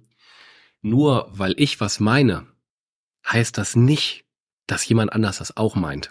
Ganz wichtig, nur weil ich meine, dass mein Autohaus hier nach wie vor weil ich so ein schönes, weil ich so ein schönes Showroom habe, weil ich so ein schönes Gebäude habe. Das ist vielleicht auch noch an der Hauptstraße heißt das lange nicht, dass mich alle im Ort mit dem Auto kennen. Hm. Das ist, äh, da muss man einfach fremd, also das ist was ganz anderes. Und jetzt wollte ich noch was anderes sagen, was du vorher gesagt hast, komme ich aber gar nicht drauf. Ähm, ah doch, genau das Problem habe ich jetzt gerade mit einem wirklich engen Freund und der, der verkauft Autos, aber in der Nische. Kann ja sagen, Mustangs, Ford Mustangs, in der. Nische. Mm, tolles Business und ähm, ist halt natürlich äh, Moment Autohandel mit solchen Fahrzeugen das einfachste, aber es hat auf jeden Fall seine Nische und Dasein und der überlegt auch gerade, Mensch, lass mal wieder was neu machen, hin und her und ähm, sagte mir heute noch, ich habe gestern so, nachdem wir gesprochen haben, sofort das Erlebnis gehabt. Da kriege ich von einem Kunden, der wohnt zehn Kilometer weg von meinem Standort, ein fantastisches Auto angeboten zum Ankauf und überlegt, ein neues zu nehmen. Ist genau das, was ich will. Und der guckt mich an und sagt, Sie sitzen, ich wusste gar nicht, dass Sie hier sind. Zehn Kilometer. Und der macht national, der hat auch einen Firmennamen, der eindeutig mit Mustangs zu tun hat. Und den gibt schon seit zehn, zwölf Jahren. Und dann gibt's immer noch welche, die es nicht kennen. Und das ist so, man braucht nicht meinen, dass äh, alle einen kennen und nur darauf warten. Ne? Mhm. Da muss schon agil sein und selber tun. Ja.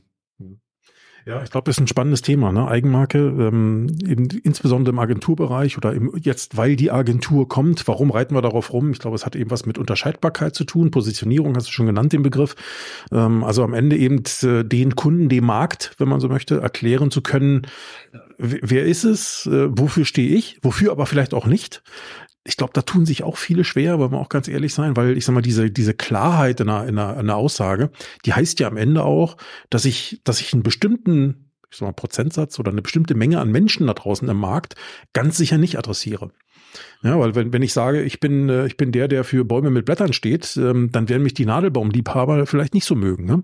Ähm, und ja. Gerade ganz tolles Beispiel, muss ich ganz schnell einwerfen. Du hast ein Autohaus, die haben einen Claim, Punkt, Punkt, Punkt, macht mobil. Mhm. Dann kommst du da hin, hast einen Schaden am Auto und brauchst einen Leihwagen. Und die haben keinen. ist doof, ne? Das Versprechen sofort im, im Schornstein weggeraucht, ne? Das fiel mir gerade nur so ein. Also, Ja, aber das, das ist genau sowas, ne? dass man am Ende eben ähm, auf der einen Seite eine bestimmte Aussage in Richtung Markt trifft. Ähm, was darfst du bei uns erwarten? Keine Ahnung, also nicht jetzt so generische Sachen wie freundliche Mitarbeiter und zuverlässig und kompetent, bla bla, sondern, weil das ist die Erwartungshaltung, die sowieso jeder hat, ähm, sondern irgendwas darüber hinaus, irgendwas Besonderes, irgendwas, was euch als Team, als Autohaus in irgendeiner Form auszeichnet. Äh, Was aber auch heißt, dass sich eine bestimmte Menge Menschen davon angezogen fühlt und einfach sagt, das wäre ja was für mich. Mit solchen Leuten könnte ich zusammenarbeiten oder da könnte ich Kunde werden. Ne? Das heißt aber auch, dass eine andere Menge Mensch unter Umständen sagt, nimm mal jetzt das Beispiel Mustang, ja, also in dem Beispiel. Ich meine, es ist ja auch produktseitig ein ganz spezieller, eine ganz spezielle äh, Ausrichtung.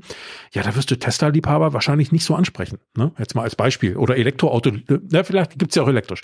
Aber nehmen, nehmen wir mal ähm, so. Und, und ich glaube, diese, diese Klarheit in der Positionierung, wir stehen für das Produkt, weil wir, keine Ahnung, wir finden V8 geil oder so, ja, und, und wir mögen den Klang und vielleicht den etwas dramatischen Auftritt oder so. Wenn, wenn das alles so zusammenpasst, ne, dann wirst du eine Klientel von Menschen ansprechen, die sich genau darauf eben äh, auch versteht. Und nicht, unter Umständen wirst du andere Mustang-Fahrer, die auch das Auto geil finden, aber die diesen vielleicht martialischen Auftritt nicht so mögen, die wirst du vielleicht nicht ansprechen. Und das passt aber auch, ne?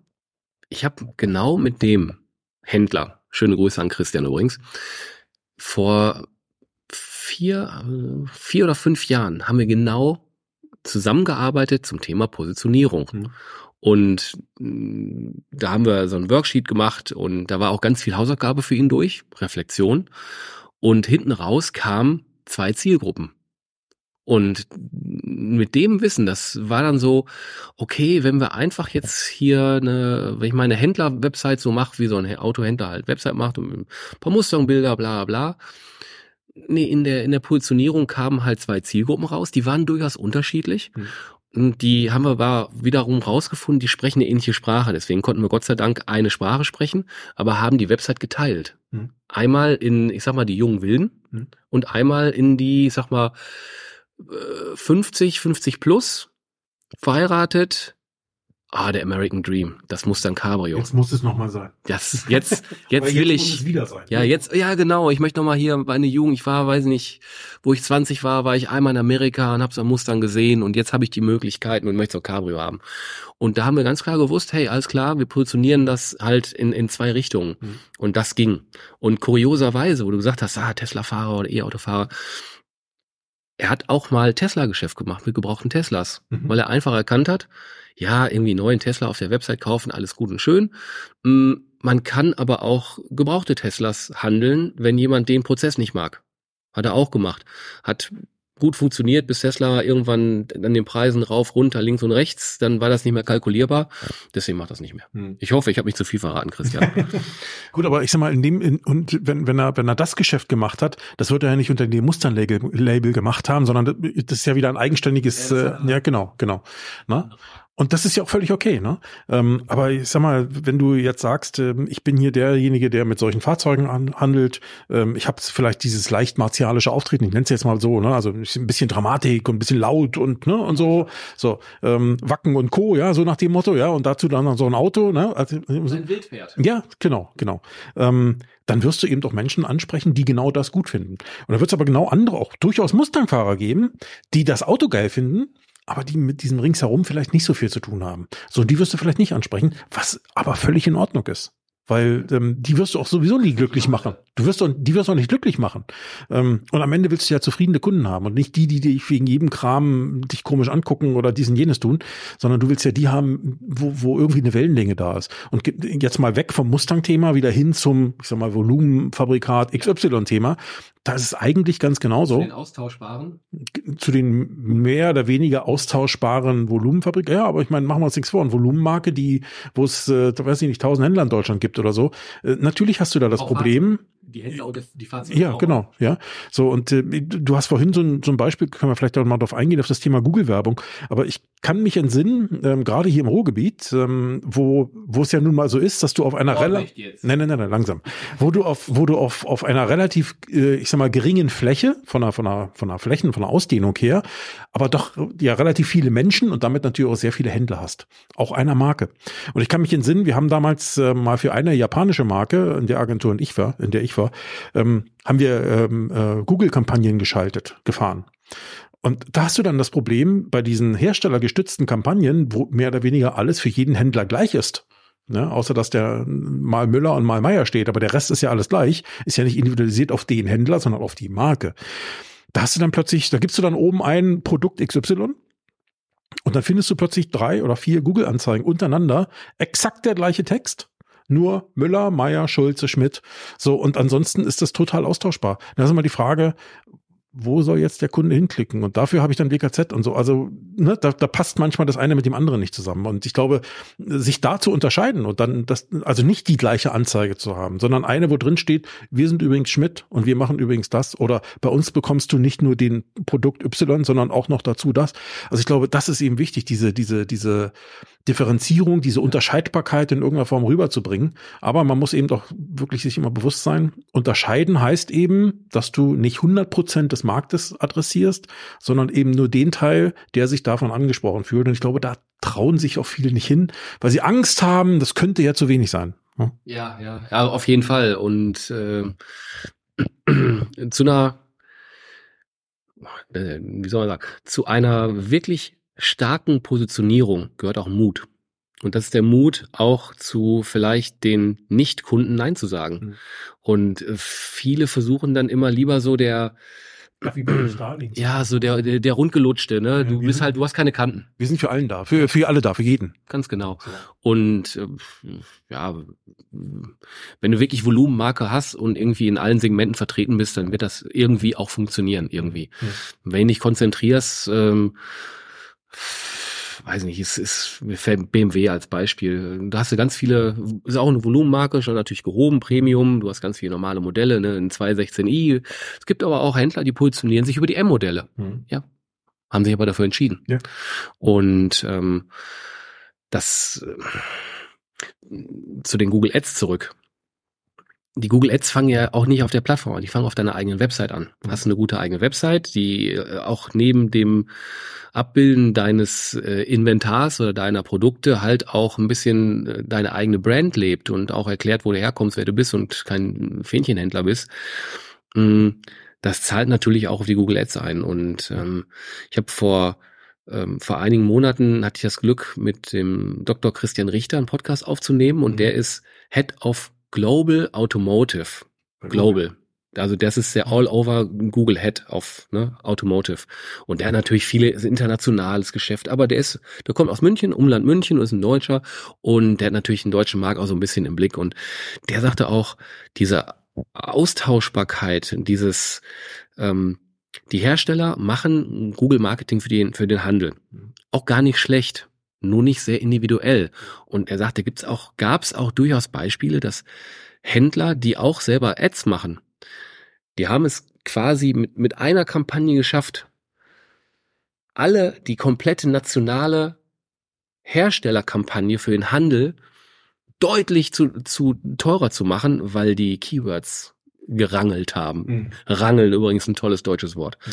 Ähm, Gott, Ab und zu fragt man sich selber, was man so von sich gibt, aber es ist auch immer wieder lustig.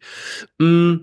Jetzt jetzt auch sagen können, die Keywords haben gebettelt, aber das ist vielleicht auch nicht so, ne? Also nee, dann lieber Rangeln, ne? Also Rangeleien, das kann ja jeder mal mit anfangen, glaube ich. War, war eine teure Rangelei, weil es national für, für alle teurer wurde und das äh, Hat nur einer gewonnen, ne? Ja, ja, genau.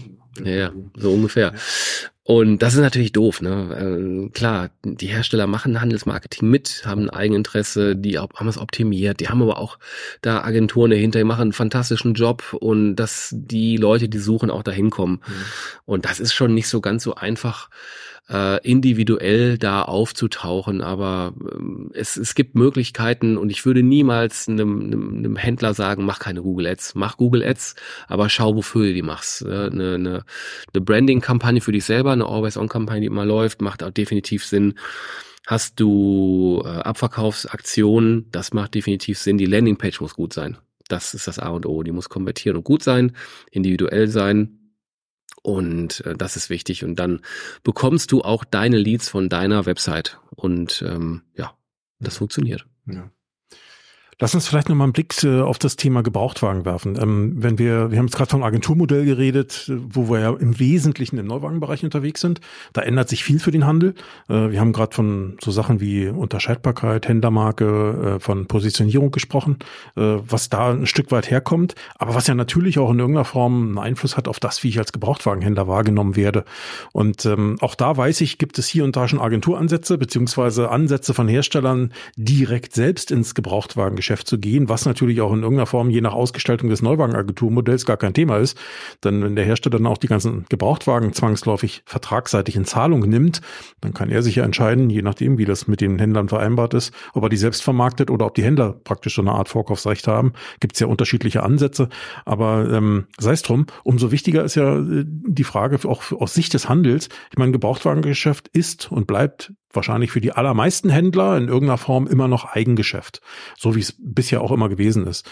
Das heißt, ähm, da habe ich immer noch andere Möglichkeiten aufzutreten, zu agieren ähm, als im Neuwagenbereich, wo ich viel abhängiger davon bin, was der Hersteller nun will oder nicht will. Ich bin also noch unter, kann noch mehr Unternehmer sein, würde ich mal sagen, ne, so in, in, in den Bereich. Wenn man jetzt mal in die Vergangenheit schaut, wie Gebrauchtwagen Marketing eigentlich immer so gewesen ist oder gelaufen ist, dann reden wir da sehr viel über Börsen, ne, über die großen Börsen, in denen du präsent sein musst, musst, Test, musst, ähm, um in irgendeiner Form auch Sichtbarkeit nationaler Art oder auch teilweise regionaler Art zu haben. Ähm, Du hast immer noch deine Händlerwebseite, auf denen du deine Bestände hast. Du hast deinen Bestand vor Ort, den du in irgendeiner Form natürlich auch, ähm, auch wenn das vielleicht nicht mehr so dieses typische Ding ist, dass sonntags der Hof voll ist, weil da Leute rumgehen. Aber nichtsdestotrotz ist deine, dein Bestand, der vor Ort steht, je nachdem, wie er präsentiert wird, auch, hat auch was mit Marketing zu tun in irgendeiner Form. Ähm, wo siehst du da vielleicht Entwicklungen, Trends, Herausforderungen für den Handel oder wo, wo siehst du vielleicht auch Veränderungen auf den Handel zukommen ähm, in Sachen Gebrauchtwagen, Gebrauchtwagen-Marketing oder sowas, ähm, wo man vielleicht äh, sich überlegen sollte, mit welchen Maßnahmen kann ich steuern oder gegensteuern oder eben positiv in eine bestimmte Richtung steuern? Ui, da müssen wir ein bisschen sortieren. Zum einen bin ich, äh, bin ich geteilter Meinung, ich sehe immer wieder, dass ähm, Auto, der Autohandel gerne das Geld, was bei mobile.de und autoscout.de ausgegeben wird, ins Marketingbudget gebucht wird. Da bin ich als Marketer gar nicht so richtig glücklich drüber, weil die unmittelbare Nähe zum Sales ist ja nun mal gegeben. Und ähm, ich sehe das, man kann es machen, wenn das Marketingbudget um diesen Betrag aufgestockt wird. Häufig ist es so, Habe ich auch schon wirklich erlebt. Marketer kam in eine Autohausgruppe rein, fängt an, sagt, was ist das Autohausbudget? Weiß ich, 100.000 Euro. Okay, alles klar, kann man mit arbeiten. Ja, aber ich übertreibe jetzt maßlos. 85.000 Euro davon sind ja schon bei mobile.de und Autoscout. Hm. Und dann hast du halt nur noch Fragezeichen. Was sollst du mit 15.000 Euro machen im Jahr? Von daher hm, da bin ich als Marketer auch mit meiner Erfahrung so ein geteilter Meinung. Also wenn das wirklich ins Marketingbudget kommt, ist es meiner Meinung nach, muss man da sehr gut und genau mit umgehen, dass es nicht, äh, dass da nachher Spielraum ist. Das ist ja ganz klar. Das ist eine. Von daher entweder nimmt man es wirklich in Sales, in die Saleskosten rein, ähm, oder macht das Marketingbudget halt, äh, edit das oben drauf. Mhm. Hm, das ist eine. So, jetzt muss ich mal weiter sortieren. Agenturvertrieb und Gebrauchtwagen. Ja, die Hersteller und OEMs, die gucken halt genau hin, wo wird da Geld verdient und äh, ich habe das Gefühl, wo wird denn da wo wird denn da Geld verdient, was was ich abgreifen kann? Ich sag's mal einfach, wie ich denke. Und das ähm, jetzt Gebrauchtwagen sind soweit geregelt, ganz grob bei fast allen. Das äh, kostet schon Marge. Mm und dass das auf den Gebrauchtwagenbereich übergeht, ich finde es persönlich nicht so richtig geil, wenn ich ehrlich bin, weil ähm, der Handel macht wirklich einen geilen Job und äh, wenn er einen geilen Job macht, soll er Geld verdienen und nicht einen Partner haben, der äh, sich dann so verhält, oh, das Geld, das nehme ich mir auch noch. Das finde ich nicht so richtig geil. Ist aber auch nur meine persönliche kleine Meinung. Mm, wenn das kommt, wenn das Vertrag, ich, ich, da müssen, da muss der Handel mitmachen, Da müssen auch die Händlerverbände zustimmen. Das ist Politik, da muss man mal sehen, was passiert und wie die Systeme laufen. Marketing und äh, Gebrauchtwagen ist, ist nicht das einfachste Feld. Mm, es ist definitiv ein Schaufenster, du hast auch so gesagt, ne, Gebrauchtwagenhof ist ein Schaufenster. Die Händler-Website ist auch ein, Schaufenster. Der Gebrauchtwagenbestand ist da natürlich das, was im Schaufenster steht. Mm, Gebrauchtwagenmarketing ist nicht das Einfachste. Also sagen wir mal so, es ist theoretisch einfach, aber wenn man jetzt an gezielte Marketingmaßnahmen mit mit selektierten Gebrauchtwagen denkt, das bildet irgendwie nicht alles ab. Mhm. Das ist halt schwierig. Du bist ja heutzutage, Print ist, mir tut's im Herzen weh, weil ich das Handwerk, ich ne, fast Schriftsetzer, wie ich gesagt habe, so ein bisschen Print ist out. Das tut mir auch weh für Verlage und Co., weil die auch jahrelang wirklich äh, äh, ganz wichtiges Organ waren zur äh, in der Informationsverbreitung und das ist dann schon schade, wie es denen so geht. Aber wenn man da so drüber nachdenkt, da könnte ich eine Anzeige schalten, ne, zwei Spalten 100, der Klassiker. Mhm. Ganze ein Auto, machst du Preispunktwerbung drum, hat irgendwie ABS, keine Ahnung, was weiß ich nicht, und kostet irgendwie so und so viel Euro. Zack, geschaltet und vielleicht passierte was. Ähm, digital hast du natürlich äh, äh, andere Möglichkeiten. Du kannst animierte Banner, du kannst Karussell schalten, da kannst du fünf Fahrzeuge unterbringen, was weiß ich nicht. Aber da sind wir dann äh, praktisch auf den Börsen unterwegs, ne? Also das heißt, äh, also, also wo, wo schaltest du da? Bei Google oder, oder wie siehst du das? Also Google oder Facebook oder so. Ja, ganz genau. Also Online-Banner. Du kannst ja überall, fast auf allen Seiten, die irgendwie genug Besucher haben, Banner schalten. Ne? Das kannst du über Google schalten, über das sogenannte Google Display Network. Dann bleibst du im Google-Universum, aber es gibt auch noch andere Wege. Und ähm, du kannst auch Banner bei mobile.de bei mobile.de und Autoscout natürlich schalten. Geht auch, mhm. kostet natürlich in dem Umfeld, ist halt Special Interest, da bist, kannst du auch sagen, bist in dem, dem Umfeld.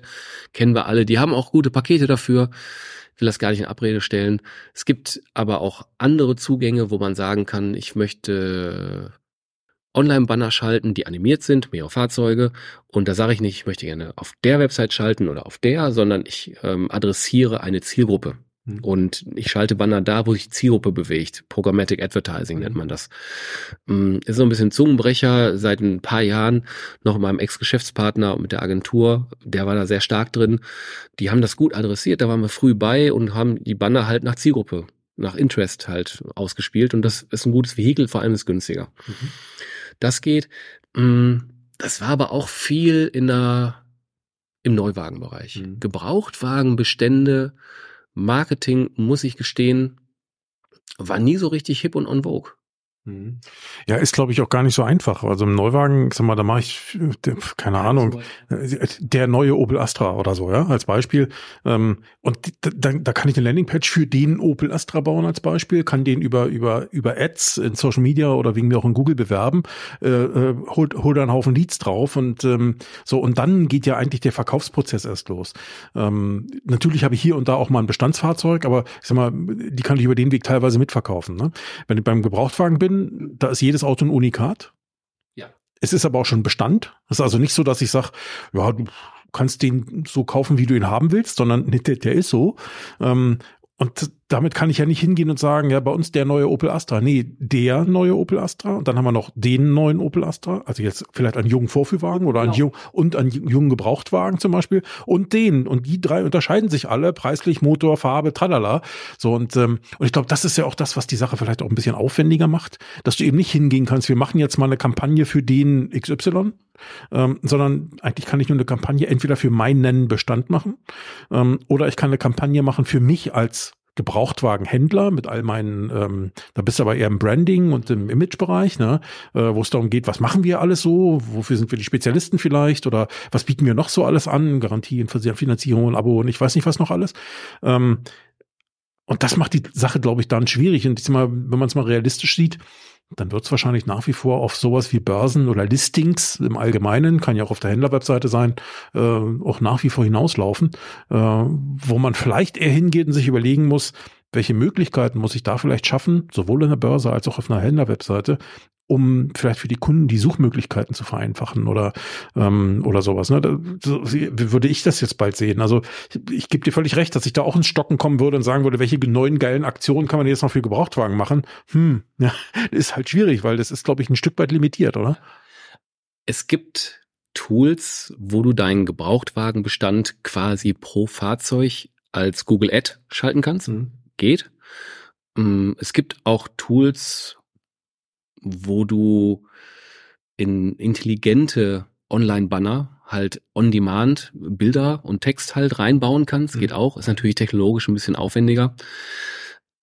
Das gibt's. Aber all over, was du sagst, dass du dich positionierst als, ähm, als, als ein Partner, der gebrauchte Mobilität zu einem guten Preis und einer hohen Qualität hat, das ist so, glaube ich, der hauptsächliche Weg, der Sinn macht. Und in diesem Weg ist der Punkt Qualität enorm wichtig.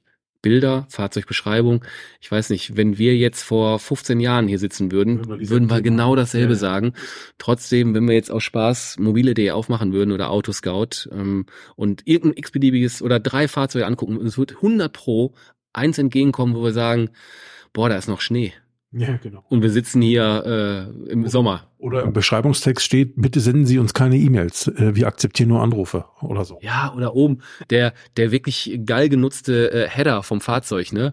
Äh, ja, die Überschrift, mhm. ne, die Kilometer. Vollgepackt mit irgendwelchen Abkürzungen. Ja, und dann noch am besten ABS, elektrische Fensterheber und Servolenkung drin. Das ist sowieso uh, Standard ist. Wow, Respekt. Ja, genau. ähm, ja, ich vor einiger Zeit Anfang des Jahres Kfz-Betrieb Gebrauchtwagen Award Luke, mhm. die den gewonnen haben. Mhm. Die, die, die, die haben es ja auf die Spitze getrieben und haben ja einen eigenen Standort nur mit Gebrauchten. Die haben aus ganzen Filialen alles zusammengezogen, einen Standort, den haben die einmal auf links gekrempelt, den haben die äh, baulich auf einen optimierten Gebrauchtwagenprozess umgebaut. Mhm. Die haben aber auch die digitalen Prozesse, die einhergehen, umgebaut. Die machen ja aber auch kaum was anderes. Ich hoffe, ich sage nichts Falsches, ähm, als das zu vermarkten. Mhm. Natürlich werden die Fahrzeuge separat vermarkt, äh, vermarktet, aber Luke Gebrauchtwagen Center. Mhm. Darum geht's. Und wenn man das dann vor Ort sieht, in welcher Qualität die das machen, im Prozess und auch baulich, ähm, und wenn man dann online auf die Seite kommt, sehr clean, sehr hell. Die Fahrzeuge, ich weiß nicht, ob, ob die einen Twinner da haben oder ein Alternativprodukt. Mhm. Das, da ist einfach 1A. Die Dinger sind von oben, unten, links, rechts. Und, und der Prozess ist einfach dann smart. Ich habe ja da einmal äh, Ghost Shopping gemacht. Das war sehr, sehr spannend. Ja. Mhm. Aber das sind ja so, das, das kommt hinten dran. Marketing vorne rum ist Eigenmarke. Mhm, ja, also ich, ich höre schon raus. Also ich würde das ähnlich sehen wie du. Ich glaube, man kann das ganz schwer nur isoliert betrachten. Ne? Ja, man kann, danke für den Hinweis, Tim hat gerade gesagt, ich soll mal das Mikrofon im Mund nehmen. Ähm, ich glaube, man kann das ganz schwer nur isoliert betrachten. Ne? Also zu sagen, ja, wir machen da jetzt mal so Werbung für Gebrauchtwagen oder so. Ja, das ist ein Teil, zum Beispiel in Börsen, zum Beispiel mit Google Ads oder mit Banner oder weiß der Teufel. Ne? Also all die Sachen, die du zum Beispiel gesagt hast, kann ich mir gut vorstellen. Aber dazu zählt eben offensichtlich auch noch mehr, zum Beispiel die Präsentation vor Ort, zum Beispiel, wie erlebt dich dann der Kunde, wenn er denn da anruft oder eine Anfrage stellt oder ähm, wenn du ihm vielleicht antwortest und sagst, guck mal hier, hier ist, ich, ich schicke dir mal einen Link zu einem Video, da siehst du noch mehr zu diesem Auto. Also nicht nur die Bilder, die du schon irgendwo gesehen hast in der Börse oder auf der Webseite, die 15 Stück oder wie viel auch immer es sind, sondern ich, Verkäufer, du hast mich ja gerade angeschrieben, du Kunde, ich habe dir mal schnell ein kleines Video aufgenommen, vielleicht zwei Minuten oder so, äh, mit einem Rundgang ums Auto und ich habe dir noch ein paar Specials erklärt an dem Wagen, die auf dem Foto vielleicht nicht oder nur schwer zu erkennen sind und hab, ja, ja, ja, genau. Ja. Also ich glaube, das sind ja die Sachen, die dann noch dazukommen und das hat auch was mit Sales natürlich zu tun, logischerweise, aber eben auch mit Marketing, mit Vermarktung in irgendeiner Form, ne? Ich, ich nehme das mal wieder mit ganz viel Humor und äh, das Internet ist ja kein Neuland mehr. Haben wir ja spätestens durch Frau Merkel gelernt, vor einigen Jahren. Und äh, dann musste in Anführungsstrichen erst leider eine Pandemie kommen. Und in der Pandemie gab es die ersten Videocall-Lösungen, dass Kunden Fahrzeuge mit dem Verkäufer gucken konnten. Really? Boah, da merkt man, uh, ja, way to go. Also der Autohandel ist auch nicht der agilste. Ja, die haben Druck von allen Seiten. Es, ne, möchte man teilweise auch nicht mit tauschen. Die haben ja auch nie eine Phase, wo es mal ruhig ist. Ne? Wenn äh, vor der Pandemie war äh, die Individualmobilität musste weg, dann kam die Pandemie, dann gab es äh, keine Chips mehr, gab es kein Produkt mehr. Jetzt sind auf einmal wieder ganz viele Produkte da und jetzt gibt es aber kein Personal mehr. Also welche Krise wollen wir noch? Und ja, das ist ist nicht einfach, aber es gibt, wenn man wirklich Bock hat und auch äh, Mitarbeiter mitnimmt und die Bock haben und dann offen dafür sind, dass die jetzt der äh, ich nenne es mal Videoverkäufer sind, der mal per WhatsApp, komm hier, äh, Kunde, möchtest du eben WhatsApp-Call machen, dann zeige ich dir mal eben die, die Felge vorne rechts, wo ein Kratzer ist. Ah, das ist doch so einfach. Mhm. Und da, da weiß ich auch zum Beispiel ganz am Anfang, wenn Sascha Röwekamp mal äh, erwähnt, ähm, der hatte, glaube ich, auch irgendwo mal so ein Beispiel, wie das einfach, wie, wie man es einfach smart und nett macht dann sitzt man vielleicht nicht so da und spricht dem Kunden vielleicht eine Nachricht und sagt, das Auto ist wirklich ganz toll und ähm, die äh, 17, 18 Zoll Felgen und die Bereifung, die ist toll. Und das ist ein emotional hochwertiges Auto. genau, klingt so, so. Sondern da muss man einfach jemanden haben, der Bock hat. Mhm. Ja, kommen wir wieder auf Faktor Mensch, ne? Nicht immer einfach, Tagesform, alles spielt da rein. Ähm, da ist, da ist so viel, der Autohandel hat so viele Chancen. Das ist ein tolles Business. Also kann ich nur so sagen. Also ich bin da völlig bei dir. Ich kann mich entsinnen, ich habe ähm, schon eine Weile her mal eine, eine, eine Schulung mit mehreren hundert Verkäufern, also eine virtuelle Schulung gemacht zum Thema, ähm, wie kann ich Video im Verkauf noch besser einsetzen. Und ähm, da ging es genau um solche Punkte. Ne? Also ja, äh, und da ging es genau um solche Punkte, wie kann ich ähm, oder wie, wie bewege ich mich vor der Kamera? Wie gehe ich vielleicht mit Angst vor der Kamera um? Ähm, wie, wie ist das mit Mikro und Technik und Licht und so ein Kram alles? Woraus sollte ich vielleicht achten? So Kleinigkeiten. Also das war jetzt keine tiefwissenschaftliche Schulung oder so, aber einfach mal ein paar, paar Tipps in die Runde. Ähm, eine Runde ist gut, waren ein paar hundert, äh, paar, ein paar hundert Verkäufer, ähm, mit denen wir das gemacht haben. Und das Spannende war eigentlich so, dass du mitbekommst, äh, so an den, an den Rückfragen, die so kommen. Das war ja virtuell, du hast ja nicht live erlebt, ne? aber zumindest die Rückfragen, die so gekommen sind, dass ähm, und das ist, ist für mich immer noch so ein, so ein, ja, so ein Stück weit verstehe ich es immer noch nicht so ganz. Ähm, da war viel Angst davor da, vor der Kamera irgendwie zu versagen. Das hat natürlich niemand so gesagt, aber das, was da gefragt wurde, drückte das irgendwie so richtig schreiend aus. Ne? Und da denke ich immer, weißt du, ihr sitzt den ganzen Tag, sitzt ihr vor Kunden, vor echten Menschen manchmal zwei, manchmal sogar drei am Tisch, die von euch äh, vielleicht für ein Familienauto kaufen wollen oder so. Da habt ihr dann zwei Augen, vier Augen, sechs Augen vor, die die ganze Zeit auf euch gucken. Und ihr erzählt denen völlig sicher, wie das alles funktioniert und was das ist. Aber wenn einmal so eine Glaslinse vor euch ist, ja, dann plötzlich ist äh, irgendwie diese, diese natürliche Reaktion ausgeschaltet und es ist Angst da. Und ähm, so ganz habe ich noch nie wirklich verstanden, wo da der Haken ist und wo, wo da das Problem eigentlich liegt, weil es ist ja nicht so, dass die Menschen, die Verkäufer und Verkäuferinnen, dass die das nicht können. Alle können das, alle, jeder. Ja, weil sonst würden die ihren Job ja nicht machen. Aber wie gesagt, wenn man das eine durch das andere austauscht, ist plötzlich wie so eine Barriere da und dann, ähm, dann geht irgendwas nicht. Und so ganz habe ich noch nicht verstanden, warum das nicht funktioniert bei vielen oder warum viele sagen, ach, ich weiß nicht und ob ich da richtig rüberkomme und dann versteht er mich nicht und bla und ich weiß nicht, nee, ich lasse das mal lieber. Das ist kurios, dass du das gesagt hast. Auch mit der Glaslinse im Speziellen. Ich habe auch so meine Erfahrungen gemacht mit inzwischen vor der Kamera mal stehen. Und hatte da immer Respekt vor. Mhm. Also genau das, was du sagst. Und dann, dann waren die Situationen da. Und dann habe ich mich halt auf mein Gegenüber, also im Gespräch, war es meistens Gespräche als ja. so, ne? Und dann stand da eine Linse. Da hatten wir irgendwann aber mal äh, den Fall, dass ein Gespräch war und dann die Linse war an der Seite. Mhm. Und da habe ich aber irgendwann so gemerkt, dass mir die Situation, der Aufnahmesituation, das ist so anders, ungewohnt. Mhm. Aber die Linse selber, wenn ich da hingeguckt habe, war ich immer total entspannt, weil da war ja nicht mal ein Mensch. Ich habe, da ist ja einfach nur eine Linse, also völlig äh, ob objektiviert, ne? Und das war so mein Eindruck. Also mich hat das um die Linse herum in einem Studio, aber wenn du einfach jetzt vom Laptop da ist eine Linse, ja, aber wie gesagt, jeder anders, ne? Ja, und ich, also wie gesagt, ich fand das spannend und ähm, hoffe, dass wir da dem einen oder anderen helfen konnten, da vielleicht ein bisschen das abzubauen. Also, weil du es gerade sagst, auch mit Linse und Kamera, ähm, ich kenne das ja auch, wenn ich so auf Bühnen bin, ne? Und dann, dann, ich meine, wenn du dann live moderierst, das ist ja nochmal eine andere Hausnummer, als wenn du ein Video aufnimmst, wo du sagst, ach nee, komm, passt nicht, machen wir normal, ne? Ähm, und äh, weil da muss es dann irgendwie passen und da muss es dann irgendwie sitzen und da kannst du dir dann nicht überlegen, ja nee, mach nochmal, mach noch mal neu oder so. Das geht natürlich nicht. Äh, da kann ich ich die Aufregung wirklich verstehen, zu sagen, hu, ähm, jetzt muss es irgendwie sitzen. Aber ganz ehrlich, auch da wieder, wenn drei Kunden oder wegen mir nur ein Kunde, eine Kundin vor mir sitzt, dann muss es ja irgendwie auch sitzen. Da erzähle ich auch kein Bullshit, ne? Üben. Ja. Üben. Ja. Ähm, also auf Bühnen vor Menschen ähm, sprechen. Ich bin lieber in Gesprächssituationen, mhm. wenn so eine Bühne ist, als ich bin mal wirklich offen und ehrlich, in Vortragssituationen. Mhm. Weil bei Vortragssituationen hast du häufig Themen dabei, die erklärungsbedürftig sind, zwangsläufig. Und dann weißt du mal nie so genau, wie kommt das an und nimmst die Leute mit. Und das ist immer nicht so ganz so simpel.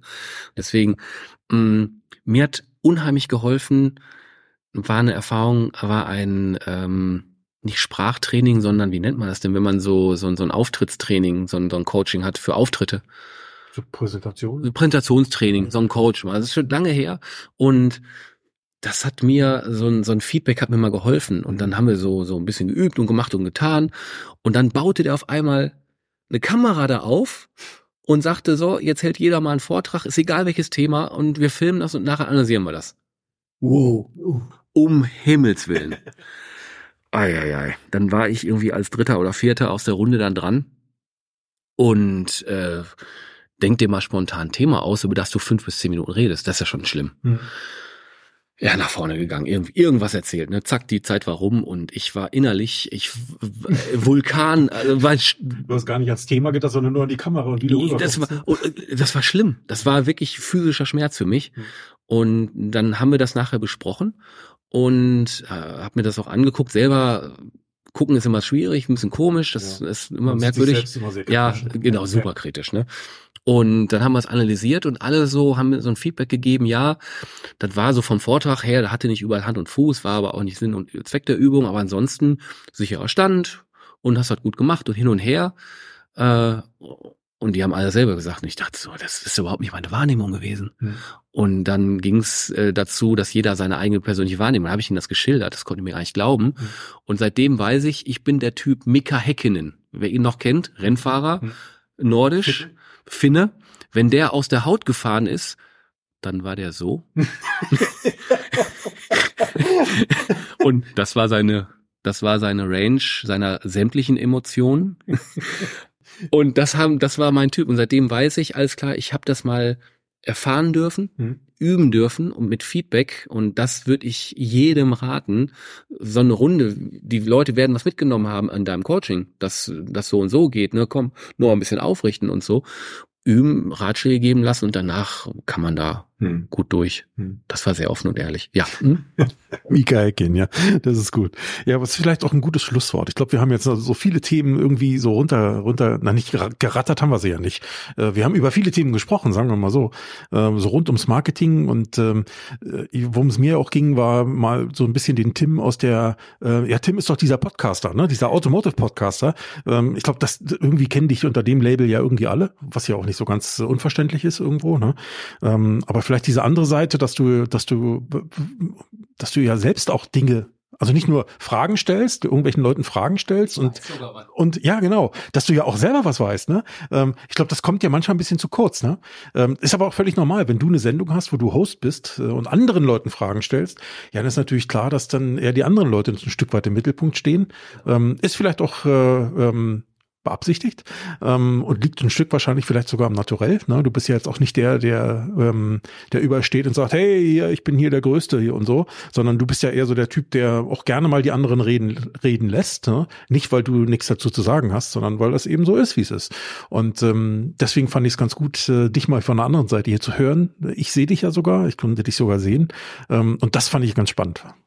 Ja, es, äh, danke, dass du das so sagst und dass ich so als Podcaster wahrgenommen wird, viele Jahre Arbeit, ne? Das weißt du weißt es sehr genau. Da, das muss man sich erarbeiten und der eine oder andere weiß, dass ich halt diesen Marketing-Background habe. Ähm, nicht viele wissen, wie tief der geht teilweise. Und das ist dann schon interessant. Also ich lange eine Agentur gehabt und mache das jetzt halt frei und nur noch Beratung. Und das macht mir sehr viel Spaß. Das ist ein anderer, ein anderer Zugang zur Branche, ein anderer Zugang auf die Kunden. Das, das Vehikel Bekanntheit Podcast zahlt da natürlich wunderbar ein. Man, man kommt sehr schnell am Menschen dran. Dass ich liebe es, mit Menschen zu arbeiten und Wissen zu teilen vor allem. Und in meiner Show ist es halt, äh, da geht es um den Gast und deswegen steht der im Fokus. Das wird mir immer wieder so gesagt, so Mensch, das machst du gut und so. Und ich sage, ja, ist genau der Ansatz. Mhm. Und ich war bis dato nicht viel in anderen Podcasts. Ich glaube. Gar nicht, oder? Also, äh, richtig im Podcast nicht, bei der DOAK, bei ja, der Andrea. Ja, ja. Hab ich äh, beim letzten DOAK war ich zum Thema Eigenmarke, habe ich was erzählt, mhm. und davor im, im Thema äh, Happy and Healthy diese diese Geschichte, die sie macht, weil ich auch ein, zwei Coaching-Ausbildungen mhm. gemacht habe. Da, das hat bei mir so ein bisschen Resonanz. Da habe ich gesagt, da möchte ich gerne was zu sagen. Yeah. Ne, so, weil ja. äh, alles, was wir so machen an tollen Business, ist immer Menschen unten drunter und das ist ganz wichtig. Mhm. Aber ansonsten Podcast-Gast äh, war ich so noch nicht. Und da haben, ich hatte schon die eine oder andere Anfrage, habe ich immer so, nee, ich will nicht so im Mittelpunkt stehen. Und da haben natürlich die Vorfahrt, die bei mir auch schon Gast waren, wie du vor langer Zeit. Äh, das hat mir auch sehr viel Spaß gemacht, dass ich dich da gewinnen konnte überhaupt. Einmal war ich alleine, glaube ich, dabei, ne? Und ich glaube einmal, zweimal mit Jörg von Steinegger, ne? Ja, genau. Wir haben einmal am Anfang alleine und dann ja, ja, ja, vor. So dieses Jahr, so ja, ganz genau. ja, ja, so ein Jahresblick war, war genau. das. Und wir haben ja auch immer wieder Jahreswechsel und so.